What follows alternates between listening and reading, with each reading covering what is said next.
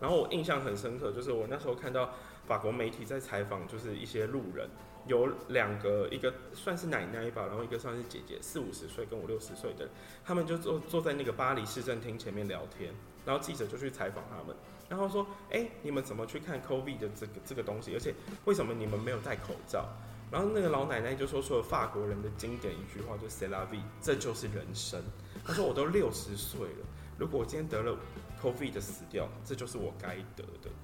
而且我已经享受够了。对我下班喜欢走路，走多久？大概要四四十分钟，三十四十。因为我觉得它是一个很好的散步跟放空的时间，我可以边走然后边放空，然后通常这个时候就会开始脑中就会开始想啊，刚刚收到的那一张图版型要怎么打。然后，如果我要变化可以变什么变化？就是那个时候创意就会一直跑出来了。只要我们去上语言学校，或者是其他专业学校，学生一出去，他开始一间一间打开学。学什么？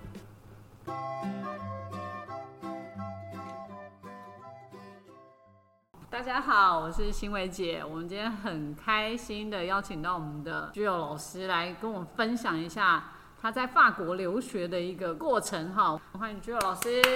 大家好，我是居佑老师。你为什么当初选择去法国？嗯，其实我从小学习艺术时间很长，从一开始小时候的美术班画图，到了复兴商工，就是大家说的复兴美工。然后我是美工科，所以我接触的东西又更多，雕塑什么都有，等于所有艺术类的东西都碰到了。我其实从小立志是想当漫画家。可是我每次画的漫画，朋友、同学们都看不懂。然后我后来才发觉到，就是不管是日本漫画也好，或美国漫画也好，主角永远很少在换衣服，也不会换发型。但是我在画人的时候，我喜欢去画他的造型，我会帮他换头发，我会去帮他换 accessory，我会去帮他换衣服。以我们传统小时候的观念来讲。他会知道这个人是主角，是因为他从头到尾几乎没在换衣服。对。可是因为我后来才发现，哦，我喜欢这件事。就像小叮当啊，你叫小叮当、小丸子换衣服，老师。对，所以我后来才会慢慢觉得，哎，好像我不是想当漫画家。嗯。我喜欢的有可能是服装跟帮人家打扮这件事。嗯，对。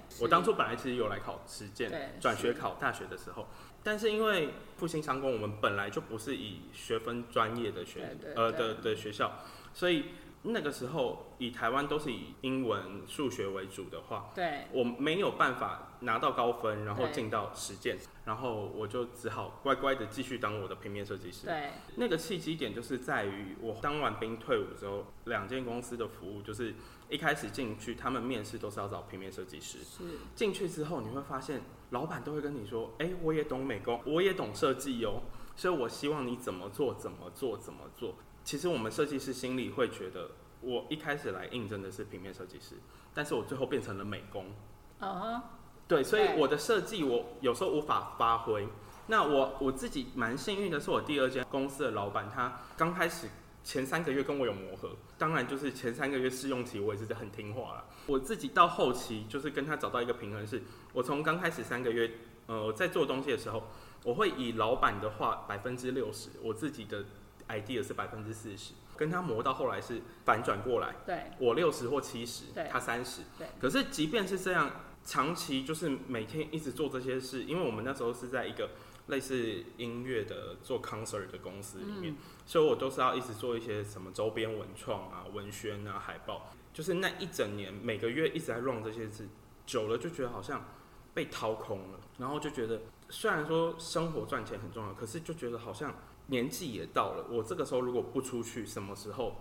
才出去？然后就二十五岁。二十五要二十六那一年，对对，所以去法国，对，就跟家里讨论一下，然后会选择法国，是因为要出发前，我把几个服装学校比了一下。那像美国的 Parsons，伦敦的圣马丁，再来就是我自己的学校巴黎制艺工会。那最主要就是学分嘛，跟学费的问题。对。然后后来发现，哎，好像制艺工会对我来讲，不管是性格还是整个城市，可能会比较适合我一点点。所以它比较便宜吗？嗯，它每年涨价，每一个学校都涨价啊。但他们涨的速度还蛮快的。可是它在你那时候比较起来，它比较便宜。以圣马丁跟 Parsons 来讲的话，这两间算是稍微贵一点。这一工会要念多久啊？应该说，国外的学校跟台湾大学有一点点不一样。以圣马丁或者是志义工会来说，他们都有一个很像先修班。对，你如果不是非专业本科，或者是你有兴趣的人，你还没有办法考进我们学校，但是你可以去报名先修班是去念。所以有些人会用先修班当跳板。对，因为正常的学他们的学程来讲啦，通常都是四年，就是以 Saint Martin 或者是我们知义工会的话来讲，都是四年的学程。但是如果有些人他可能先念先修，像我自己身边的朋友有一个是念了一年的先修，然后他从三年级插班考进来跟我们一起，哦，直接差大三，对，然后他念了就等于是后面两年而已，大三大四，但是他前面念了一年的先修，所以他其实是三年，那我是四年，哦，对。老师你没有念先修，你从大一，我没有，哦，对，因为我那个时候跟家里的的沟通模式，是因为我那一年我觉得好像时间到了，然后我就开始跟家里聊聊看有没有机会。但是因为国外的学校他们疫情之前呢、因为现在后疫情时代整个也改变了。那呃，我出发的时候，其实那个时候已经是快七八年前了嘛，嗯，所以那个时候其实呃，网络也是刚开始越来越盛行。那他们是 interview，当然他很多都是外国人，所以他接受是视讯的 interview，但是他们这种学校都还是希望他可以见到你本人一次。是，然后我就跟我妈讲说，我我不可能为了这一次的 interview 特别飞一趟巴黎，对，那怎么办？因为很浪费时间，，然后也浪费钱，所以我跟他达成的共识是，不然我先去念语言学校看看。嗯，然后我念语言学校你也不会法文啊，呃，我对那时候在台湾有念，可能每个礼拜只念个两个小时、三个小时，对对。但是你其他时间都在讲台语跟中文，所以其实忘记速度很快。然后我就先去念了，呃，等于是一学年的语言学校，然后在这中间安排时间去面试，因为嗯。我跟我妈的共识就是，我去面试有上，那我就念。对，没上，那等于是一年的时间去体验，因为呃，我我自己也没有一个人去嗯、呃这么远的地方待过，那有可能我根本不喜欢巴黎，可能我连面试我都不想要，所以那个时候其实我跟家里的共识比较像是计划赶不上变化，那我们就随随着这些机缘巧合出来的东西，我们船到桥头自然直的这种感觉啦。有必要哎、我觉得不管去哪一个国家，我我都还是建议先去一个三个月或六个月，不管你的语言是不是真的有到那，嗯。因为至少到那边你也要融入那个生活的模式啊。呃，就像我们很多亚洲人，不只是台湾，像日本，其实他们也很喜欢法法国巴黎。对，大家一直对巴黎有一种很浪漫、很唯美的感觉。对。可是其实他们也也是有些人去那边不喜欢啊，对，他可能反而更喜欢的可能像是德国，嗯或者可能像是伦敦之类的。所以你想出去念书的话，你要很了解每个学校的特性。就像我当初不止呃我们 s h a m 就是我们知义工会，我不止认识他，我也去看一下，就是所谓圣马丁是什么样子。然后 Parsons 是什么样子，我最后才选他。甚至我其实那时候连呃意大利的马拉贡尼我都有去去研究，因为每个都市跟每个国家其实它会影响整个教育的风气。嗯，对。是，所以你那时候去看了一下，你念了半年的语言学校，一一个学年，学一个学年是对。连一整年，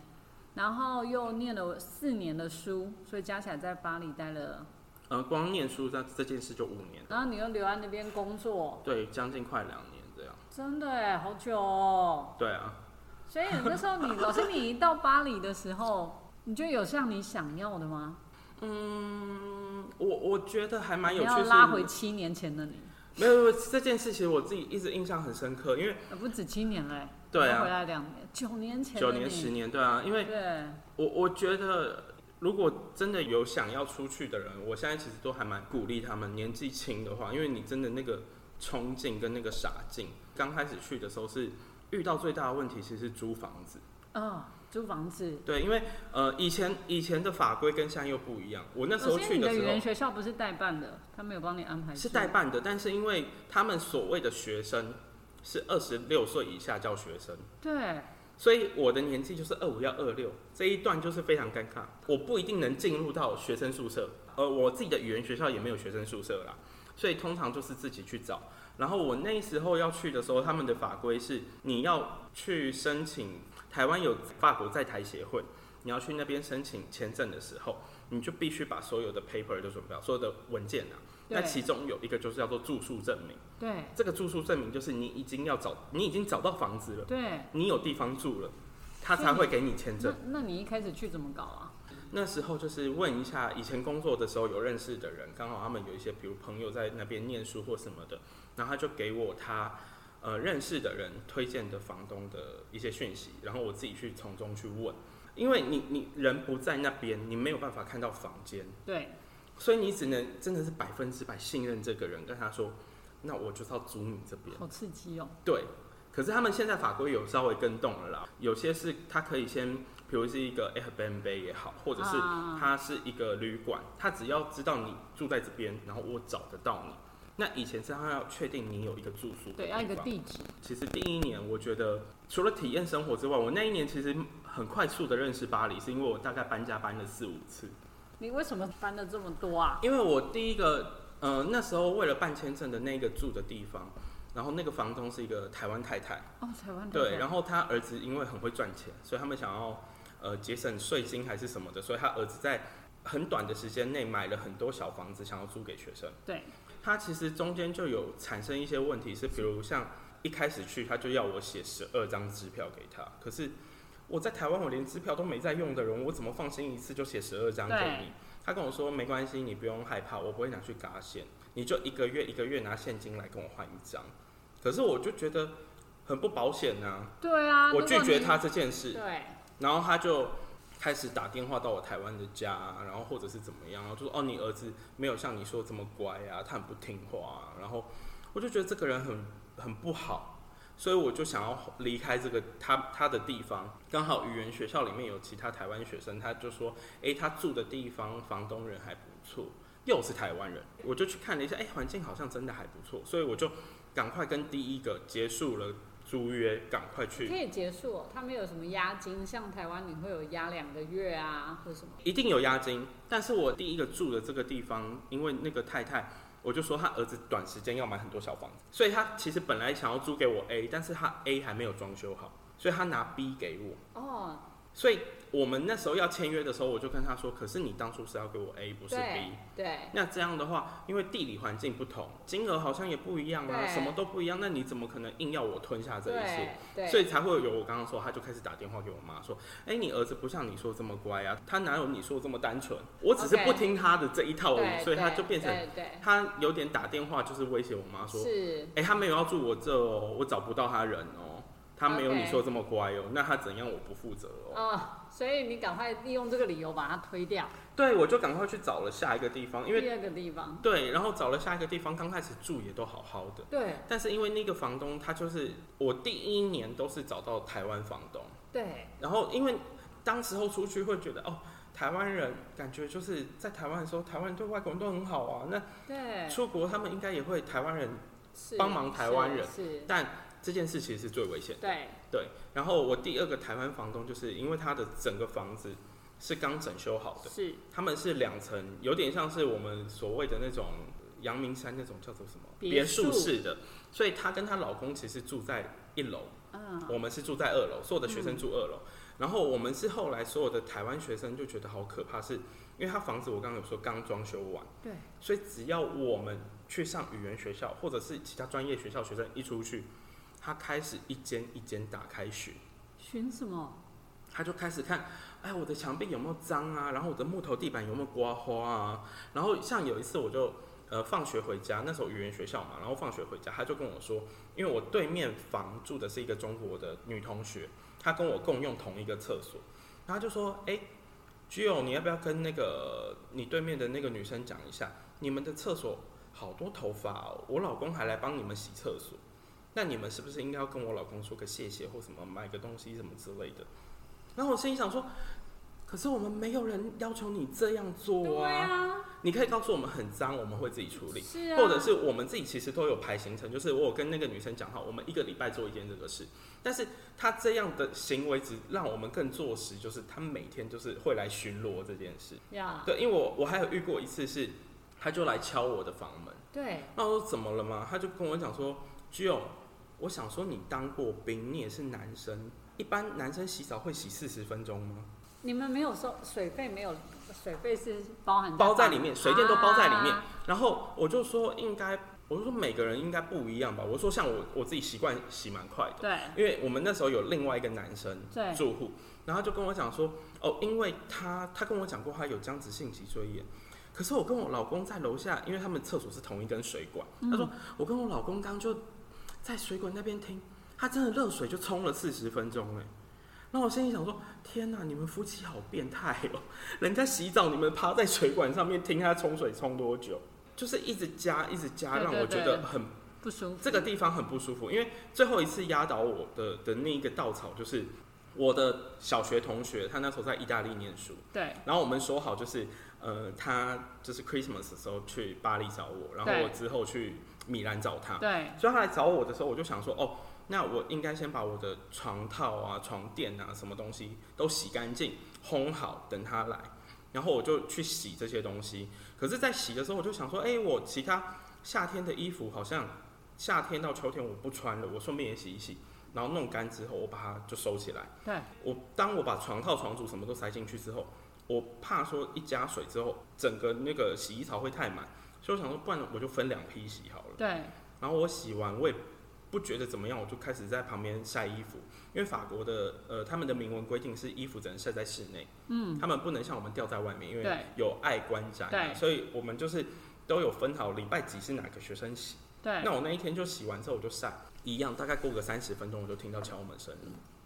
嗯。然后就是房东太太来就跟我讲说，居友不是我在计较那一点水钱或电钱，只是我们地球只有一个，你明明可以一次洗，为什么要分两次？然后他就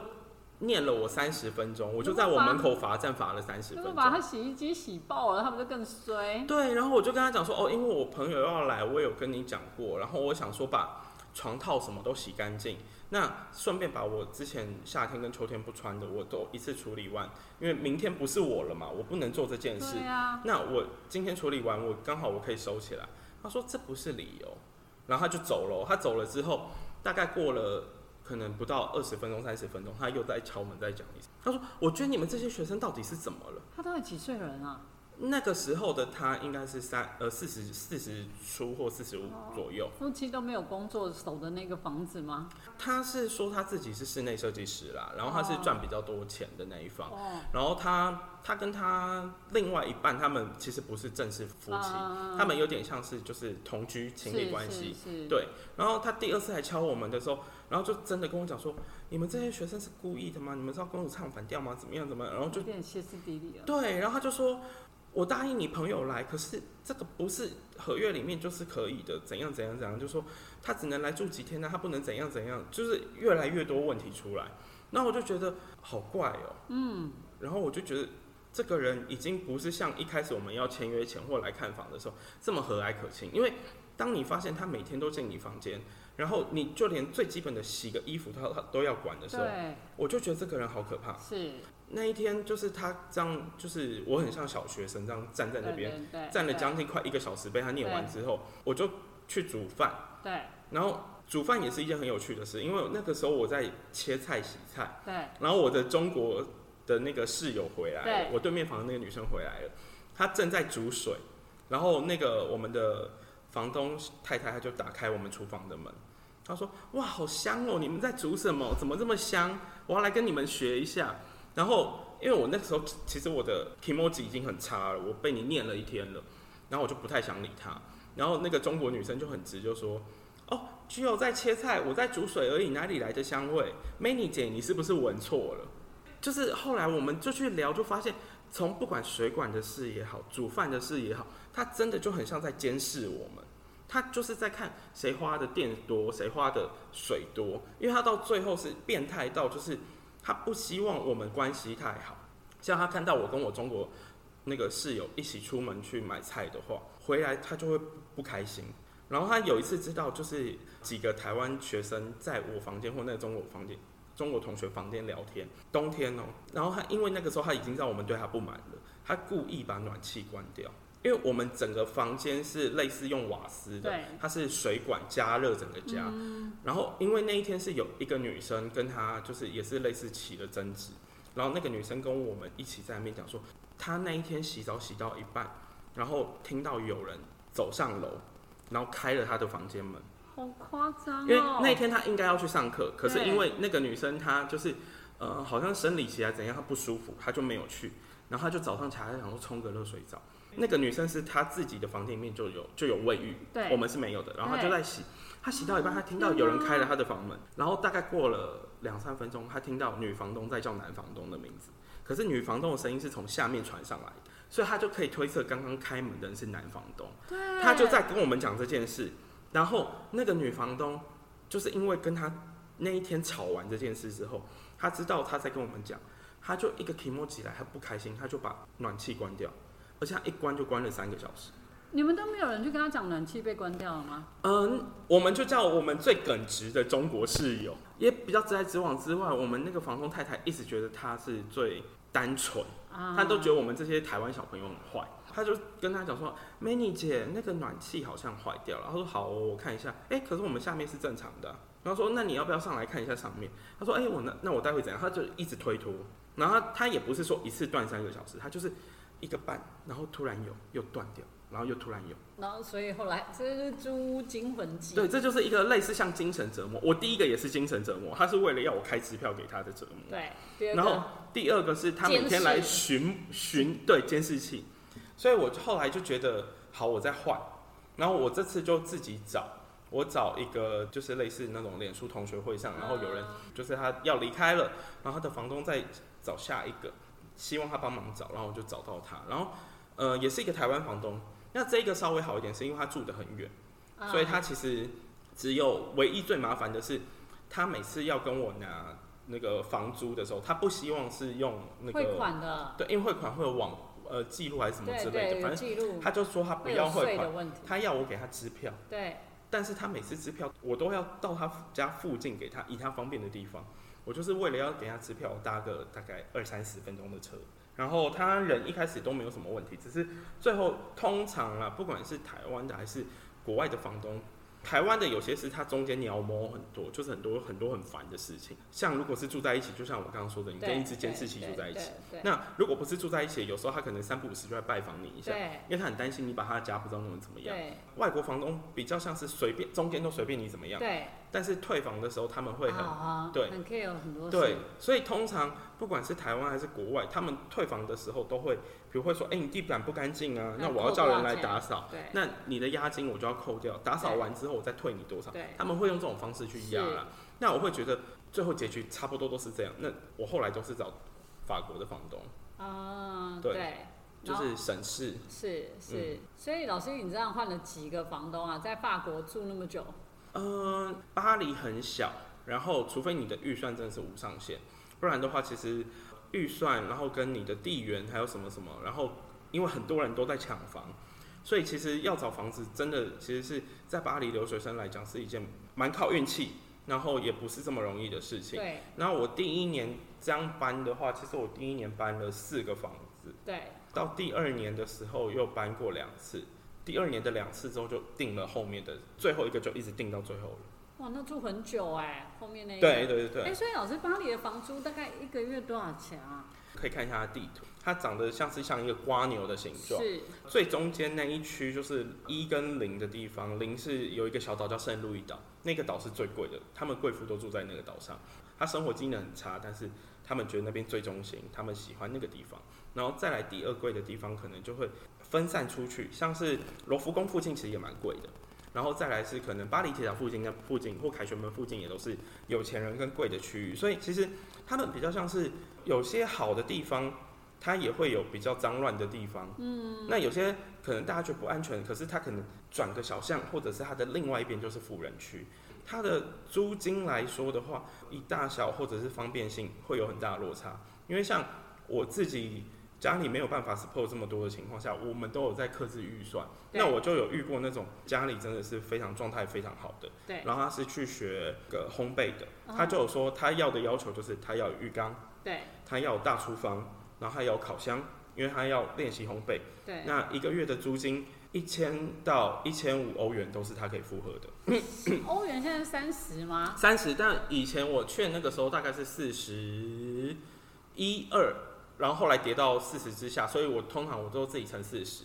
然后那个学生，如果你看一千五的话，就是他一个月可以花大概快六万的。这还是算便宜啊！我之前听 Parsons 的那种住学生宿舍，一个月要两千哎。哎，可是因为学生宿舍不一样啊，因为他他有帮你管理嘛。对，结果他说，老师，我真的觉得这两千太贵了，我就搬出去自己一个人住。我说多少钱？三千。我说你再讲一次，三千。所以我就说每个每个学生的预算不一样哦。对啊，因为有些可能像像我自己就没有说我一定要浴缸，因为通常有浴缸的就会更贵。所以老师，你那时候租第几区，然后大概多少钱？我那时候就是蛮误打误撞的，然后租到就是他们的文人雅士区，就是现在年轻人跟艺术家或者设计师很喜欢的，就所谓的马黑区。啊，对，其实误打误撞啦，然后后来最后就定在那边，然后我自己是蛮喜欢那个地方，因为很方便，然后。我我刚刚有跟行为老师说，其实我觉得学服装设计的人很需要 window shopping。对。你需要去看那一区，其实马黑区被大家说是设计，不管是服装设计，或者是呃文学，或者是那些什么文创品，他们特别多。所以其实我假日很多时间都会跟朋友去买手店啊，或品牌做 research，或者是那些这个对于来讲，我自己是喜欢那一区的氛围啦。那那一区其实有贵也有便宜，就是看你的房间大小啊，或怎么样，然后。我的租金大概是在八百多。哦，还可以接受，蛮小蛮小的房子啊，就是他们国外流行叫做 studio，就是它一进去没有分那么详细的客厅什么什么，就是一打开一目了然，然后但是它里面包含着厕所、厨房、床跟你生活空间，他们这种叫 studio，对他们叫 studio，大概多大几平？哦，那个还蛮小的，对我那个真蛮小，我忘记。那个时候都是用平方米去说了，对，但是我忘记真的是几平，但真的还蛮小的。当然也有厕所，也有厨房，对，那感觉也是不错哎。呃，你你自己有厕所当然是最方便，对，因为像他们的文化跟台湾还是有些差异，比如他们很多房子是所谓古代的佣人房，哦，佣人房就更便宜，它有可能是在，它可能就是在两层楼的中间有一个小小房间，那它就没有厕所。那厕所可能在另外一层楼或另外一个空呢，那就很麻烦。是，比如你冬天半夜很冷，你突然想上厕所，你还要拿钥匙去开你的厕所。所以我后来只要遇到这种房子，我就几乎不要，我就还是希望就是像是套房的形式这种。哦，所以在那边的水电会很贵吗？巴黎的水电？其实不会。水费跟电费，因为像日本，日本的水费电费不便宜耶。嗯，像以以法国来讲，他们跟我们台湾比较。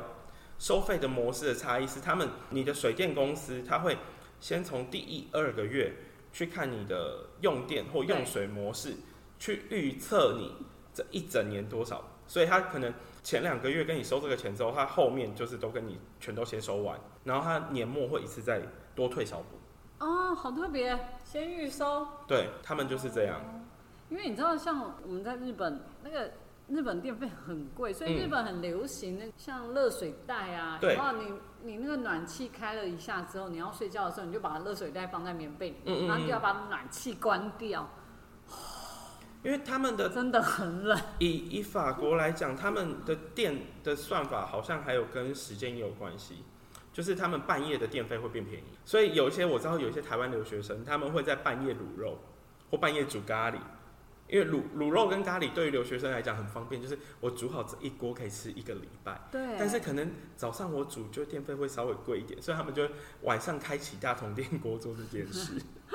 对。然后刚刚老师提过，就是以日本跟法国来讲很像是，因为他们都需要用到暖气。对。所以其实夏天的电费跟冬天还是会有一点落差。其实跟台湾概念很像啦，因为我们夏天要冷气嘛。对对。只是他们还有分日夜啦。哇！但是听老师讲住那个马黑区就感觉很不错哎，出来就可以逛街。我我自己租的地方楼下转角就是一间超级夯、超级红的网红餐厅。然后他们那种餐厅，他们是呃他会接受预约，他们通常是预约跟排队制同时。他们可能餐厅的位置百分之五十或三十，他们只开放给预约，剩下的就是你现场排队的。通常就是我朋友想吃那一间店，我就会说哦，没关系，我待会下去帮你们排，因为他是晚上是六点开始营业，那我就说我大概五十五分再走下去就好了。他们就会说，哎，我想上厕所，我可以去你家上吗？我说好啊。餐厅里面没有厕所吗？有啊，但是餐厅的厕所就是可能要排队啊，或比较小，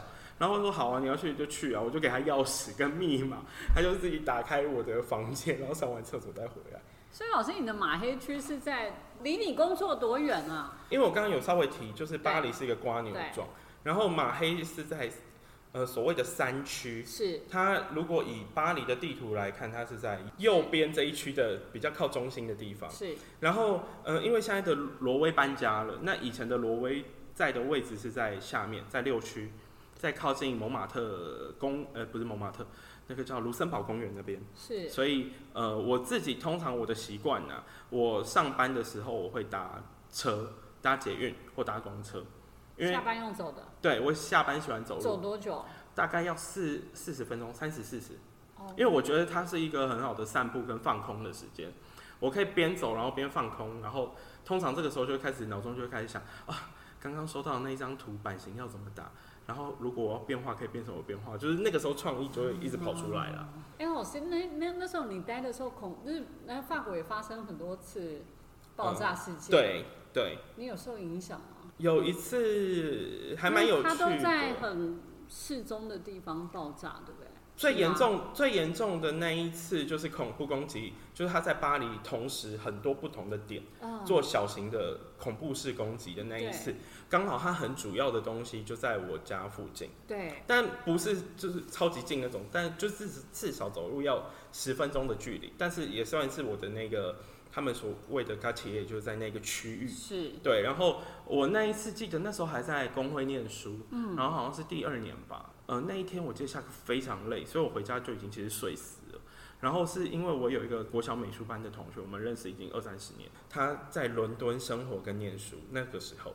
然后他就疯狂的一直传脸书讯息给我，他警告我那天晚上不要出门，因为他担心我的安危。然后我就我后来醒来就发现哦，他打了大概四五通电话，然后留了好多讯息，我才跟他讲说，我今天睡死了，我根本没有出门。但就是因为他也让我知道这个讯息，因为其实呃，如果家里没有电视的话，因为有些留学生的家，我们不会特别去有这些娱乐设施。对，讲到这一点，是因为你只要有 radio，你只要有电视，你额外要再缴一个视听娱乐税。哦，税，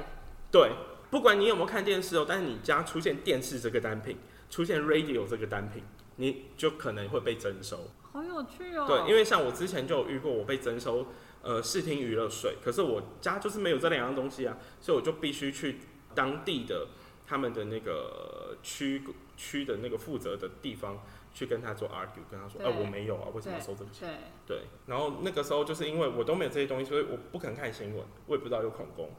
然后是我朋友他及时传给我才知道。所以那时候生活感觉如何啊？其实我觉得他们跟我们有还是有一点落差，因为他们刚开始恐攻的时候，那一个礼拜前一个礼拜，我记得前五天其实还蛮紧张的，嗯，所以路上你会听到类似有飞机一直在巡逻，或者是呃比较多警车的声音，对啊。然后那个时候大家的共识就是尽量少出门就少出门，所以大家通常就是会只是去，比如像我们就是买生活用品就赶快回家，但是他们其实还蛮快就可以离开那个那个氛围，因为他们大概大家比较警惕个一两个礼拜之后就很快就正常了。它的原因是因为它民族性，还是因为就媒体也没在报了？呃，我觉得其实是民族性啊，就跟这次 COVID 的很像。然后我印象很深刻，就是我那时候看到法国媒体在采访，就是一些路人，有两个，一个算是奶奶吧，然后一个算是姐姐，四五十岁跟五六十岁的，他们就坐坐在那个巴黎市政厅前面聊天，然后记者就去采访他们，然后说，哎、你们怎么去看 COVID 的这个这个东西？而且为什么你们没有戴口罩？然后那个老奶奶就说出了法国人的经典一句话，就 “c'est la vie”，这就是人生。她说：“我都六十岁了，如果我今天得了 COVID 的死掉，这就是我该得的，而且我已经享受够了。”然后那对面姐姐又说：“对啊，我觉得我们人活着就是要知道自己的价值在哪，而且我的人生我自己做主啊。所以其实我觉得这个不管是恐攻还是后面的这种病菌的东西，对他们来讲就是愿意为自己负责。我今天不戴口罩，我怎么了？那是我自己的选择。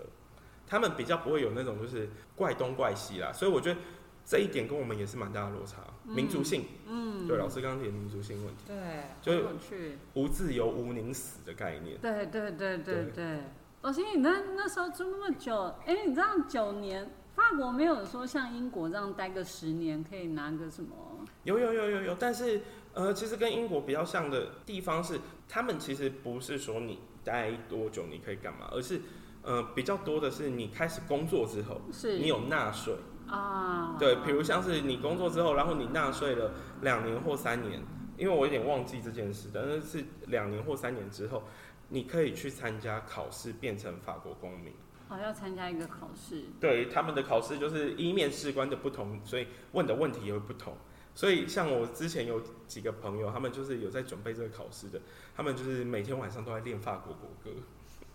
因为他们很怕，就是面试官突然要他唱法国国歌，然后他们因为面试的东西很多，他们要知道你是真的喜欢这个国家，所以他们从文化层面、地理层面、各种层面都有可能会问你问题。哎、那我想我很好奇，因为你去的时候是一句法文都不会讲，会会会，那个时候会，啊但很基础，就是在台湾有补了一点，就是最基础，比如介绍自己啊、问路，对。嗯。那你到法国多久才是真的可以融入那边的生活啊？大概多久？其实我，呃，我我觉得是个性的问题。以前我们这一辈受到教育是比较害怕开口，对，所以可能以台湾来讲，我们学英文或什么，很多老师会要求学生可以写得很漂亮，嗯但是可能我们很害羞开口说话。那其实我到那边之后有一个很大的改变是，除非你是做那种学术研究或者是很需要文书的人，不然其实就连他们法国人写字也是会写错啊。所以我后来才觉得，哎、好像其实讲错不丢脸，因为我们觉得从小都会很害怕，就是哦，老师点我起来，然后我讲的发音不好听或者是不对，好像其他人会笑我。可是我后来在那边之后发现，他们其实很鼓励你多说，因为他们也知道这不是你的母语，但是你肯多说，他们会尽量去听得懂。是所以我是呃慢慢开始体验生活，因为刚开始去就是我说的嘛，前两个二房东对，让我心力交瘁，对，然后到第三个房东之后，我才稍微有一点比较开始在整个大巴黎这这个城市去探险，是不管是去看一些展览啊，或者是什么的。我觉得最容易的是，因为我刚那时候去的时候，其实我没有马上换智慧型手机，所以我其实呃出门如果快迷路的时候，我就必须问路。那问路就是一个非常好去跟人家开口练习的时候，因为你从跟他打招呼，跟说你想找什么，跟最后他给你的东西，你听不听得懂，都是一个练习。所以大概多久？大概半年吧，因为前面就是前面就是啊烦房东啊，后对面房房东烦完了，我才开始真的去认真的享受那边，跟开始探险。所以语言对你来讲不会是一个太大的屏障。我觉得，因为这个东西对我们来讲，你每天会诞生出新的问题，一定。因为就像我之前就有一次，就比如我下班回家，然后我发现为什么地上都是积水，对结果原来是我的洗衣机里面的垫片老化，对然后我必须要换垫片。对，可是你看哦，我们在台湾，如果你不是做这土的，或者是你自己没有碰触到这个东西，你搞不好连那个东西叫垫片你都不知道。当然那何况我们要用法文去说它，所以对很多东西其实是生活上突然出现的。是，比如你没有一些疾病的时候，你也不知道那个疾病怎么说，对你突然出现了，你就会上网去查这个字，然后去更了解它。所以其实到后期会比较像是生活上的沟通，或者是工作上很 OK，但是有一些突发的事情，比如像我刚刚说的视听娱乐税这种东西，我要怎么去跟他 argue？我也是后期就是如果遇到这种事，我出门前也要先查好单词，跟想好怎么说，不然的话，其实生活上其实我觉得不是什么太大的问题。学习也不会，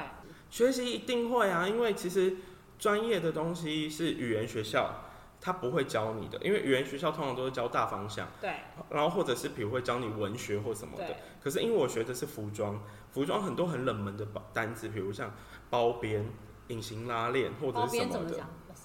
那个要是一个技法，比如他们会说成，比如像是他们有些还是用英文啊，比如有对。piping 或者是什么呃 l e 或者是什么的，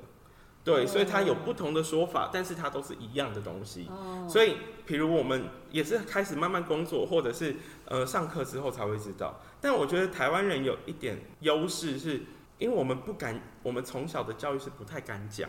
所以我们很会观察。那我那时候其实很多不懂的单字的时候，我就会看我旁边的欧洲同学或中国同学他们在干嘛，我就模仿他们。啊，又模仿的。就比如哎、哎、可是没有上一些什么文史课吗？文史有啊有啊有啊，啊有服装史啊，我们服装史老师超级混的哦。我哦，们服装史老师超级混的，他上课就是一进教室坐下来，拿拿出他准备的两本书，他就开始念课文，然后他也不印给我们哦，他就说你们要开始抄我念的东西。好酷哦，这样子上课，嗯，有抱怨过，但是因为他是老老师，所以也没有办法。我们亚洲人就觉得天哪，这对我们来讲怎么可能？但他其实也不看我们的笔记啊，他就是让我们有事做这样。然后我们就问，就是有时候还会问法国同学说他刚刚讲什么，他们嘘 不重要，他们很喜欢这样。嘘 对，他们说其实我也听不懂刚才那字是什么，我们、啊、算了不重要，对，做下一堂课的作业对就好对。对对对对，对，呀呀，那老师，哎、刚才讲的法文好好听哦，老师，来，你最喜欢的一句法文，是考试吗？不是法文，法文，我最喜欢的一句法文吗？对，你你觉得那一句话对你影响还蛮深的，或者应该不是一句话啦就是一段话也可以啊。我想一下，其实对我影响很深的，应该不会是一段话或什么。我跟学生常常提过，就是我比较像是视觉人，我是一个视觉视觉看图片的人，所以如果要说对我影响很深的话，应该就是就是大家都了解整个品牌 Dior，但它的发音就是台湾都是迪奥，你们你们会怎么念？就不是就 Dior 吗？对 Dior，但对老实说，法国念法叫做 Dior，因为它 R 是 R 喉音，Christiano Dior。呃，我会说它影响我很深，是因为其实我从小念艺术的时候，我不是像是有些学生他们，呃，可能家里都是老师或什么，所以他们艺术熏陶很好。我是直到后来我自己找到一个是呃艺术家叫木下之后，我去研究他，我喜欢他。那反观到我在呃那边的生活，或者是以服装来说，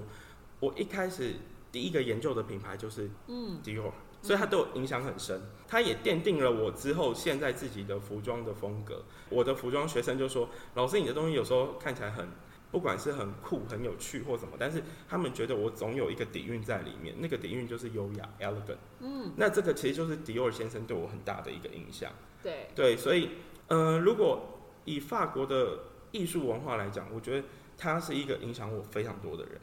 所以你是喜欢他的优雅，呃，我都跟学生讲嘛，时代造英雄。迪奥先生是二次世界大战之后出现的人，那它带来的变化就是它让硬邦邦的世界多了很像沙漏、很像花朵的形象，然后它也把裙子变短了。所以其实我喜欢的是它做了一些 revolution，一些进化，一些抵抗，然后跟一些新的思维。我觉得这对我们做设计的来讲很重要，因为呃，看旧的东西之外，你也要想新的。那新的东西怎么可以留下来，也是很重要。